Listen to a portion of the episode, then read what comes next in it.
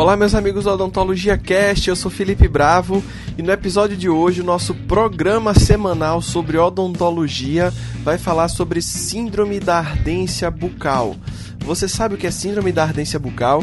Já atendeu algum paciente que relata uma sensação de ardência localizada ou generalizada que não tem nenhum outro tipo de causa? Então, Hoje a professora Uli Dias vai falar um pouquinho sobre como identificar esse tipo de situação e o que fazer para tratar paciente com síndrome da ardência bucal. É com você agora, minha amiga Uli Dias. Olá! Hoje vamos fazer uma odontologia cast diferente. Um pouco mais técnico, mais resumido e eu vou falar sobre uma patologia específica, ou melhor, uma sensação que acomete muitas pessoas pelo mundo, a síndrome da ardência bucal. Essa síndrome, esta síndrome, também é conhecida como SAB, BMS, que é a sigla em inglês, glossodínia ou glossodinia, glossopirose, disestesia ou estomatodinia é uma sensação de queimação intraoral que é crônica e que não tem uma causa local ou sistêmica definida. Para fazer um apanhado geral sobre esse tema, eu escolhi uma atualização da IASP, que é a Associação Internacional para o Estudo da Dor, agora de 2016. É a, IASP ela foi fundada em 1973 na Universidade de Washington pelo professor John Bonica ele agrupou pesquisadores e clínicos para que juntos pudessem discutir, estudar, pesquisar e educar as diversas especialidades da área de saúde interessadas no manejo da dor. Então, essa, esse, nesse ano, a IASP publicou um informativo sobre os achados, sobre o resumo, né? Do que está se falando, que é mais atual sobre a SAB, né? Então vamos lá, vamos comentar esse, esse informativo, né? Para falar um pouco sobre a epidemiologia da SAB, a gente tem que lembrar que devido à falta de critérios de diagnósticos que sejam universalmente aceitos, os dados epidemiológicos são difíceis de reunir. Atualmente, é, estima-se que a prevalência de SAB na população geral é de 0,7 a 15%. E as mulheres são afetadas em média sete vezes mais do que os homens, principalmente no período peri e pós-menopausa. Quanto à fisiopatologia, podemos dizer que a etiologia da SAB permanece obscura, ou seja, não é totalmente compreendida.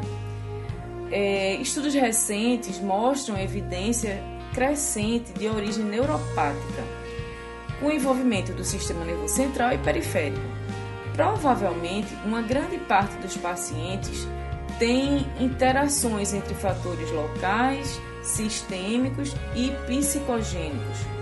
As características clínicas relatam afetar principalmente a língua, em sua porção mais anterior, seguido pelo palato, lábios e faringe vários sítios ou áreas podem estar envolvidos. É relatado o início dos sintomas principalmente de forma gradual e espontânea, mas, no entanto, pode ser após um evento precipitante. Né? A sensação do ardor é geralmente diária, de menor intensidade ao despertar, piora após a primeira refeição do dia e atinge a intensidade máxima na parte da tarde. Os sintomas eles podem aumentar quando o paciente está falando, enquanto ele se alimenta, quando está sob estresse ou sob fadiga. É, pode ter uma redução dos sintomas ou da sintomatologia, melhor dizendo, quando há uma ingestão de líquido, de doces como balas ou chicletes, quando o paciente está dormindo, repousando e em tempo de lazer, passeando, né? Pode estar associado também a, a uma alteração no paladar e a boca seca, a, a sensação da boca seca ou xerostomia. Essa associação é frequente, né? Os pacientes têm relatado essa associação frequentemente. A sensação de queima constante intraoral perturba gravemente a qualidade de vida Né? Já pensou, a gente está o tempo todinho sentindo essa queimação, essa, essa ardência, né? sem descanso. Né? Então, fenômenos como ansiedade, irritabilidade, depressão e até a diminuição da sociabilidade são achados bem comuns entre os pacientes com SAB, mas também são achados comuns em pacientes com qualquer outra doença de dor crônica. No entanto, o papel desses fatores na patogênese da SAB permanece obscuro, permanece não identificado. Ah, a cancerfobia também é um achado muito comum entre esses pacientes portadores de SAB. É crucial para o diagnóstico diferenciar quando a sensação de queimação é secundária a uma causa primária ou quando é SAB. A sensação de queimadura secundária a uma causa primária pode ser local ou sistêmica. Nesse caso, a causa deve ser tratada e a sensação de queimação deve desaparecer com êxito no tratamento. No entanto, ocorre a SAB quando a dor é a doença em si. E esses fatores não têm um efeito muito. É, essa medicação né, de uso local e sistêmico não tem um efeito é, esperado. Né? Portanto, o diagnóstico se baseia na exclusão de qualquer condição local ou sistêmica que possa justificar o sintoma de ardência. Portanto, uma anamnese profunda deve ser tomada, um exame físico detalhado deve ser realizado.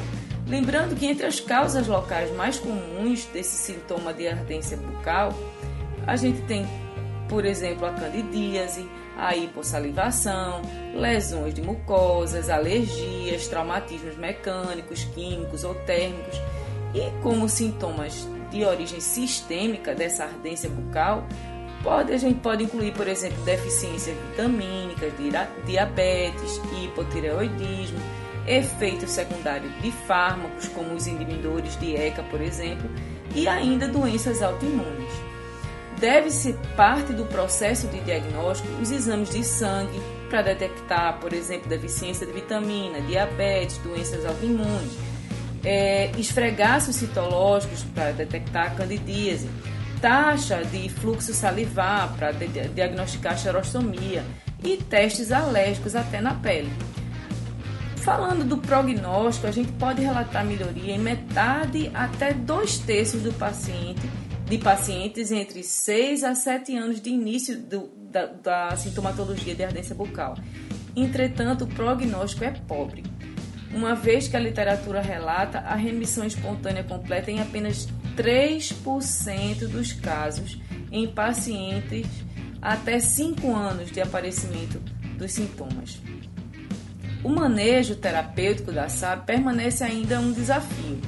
Atualmente, o tratamento mais recomendado é principalmente farmacológico, usando medicamentos para dor neuropática, o clonazepam, as benzodiazepínicos, né?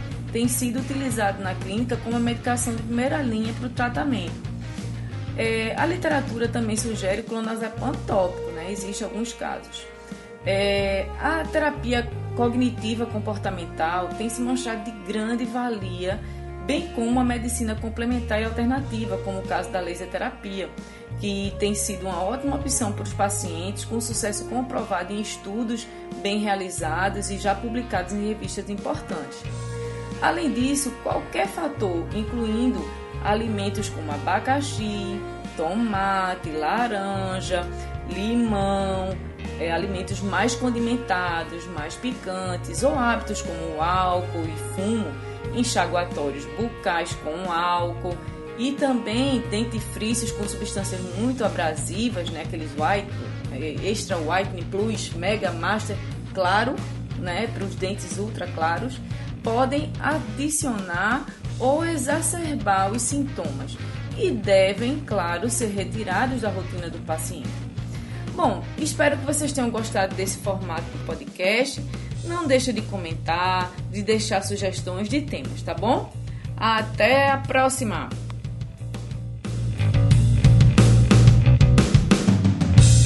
Bom, terminando mais um programa Odontologia Cast. Convido você a curtir nossa página no Facebook, Odontologia Cast. entrar no nosso site odontologiacast.com.br, que além de áudio, você encontra também produção em vídeo sobre o mundo da odontologia. É isso, meus amigos, um abraço e até a próxima.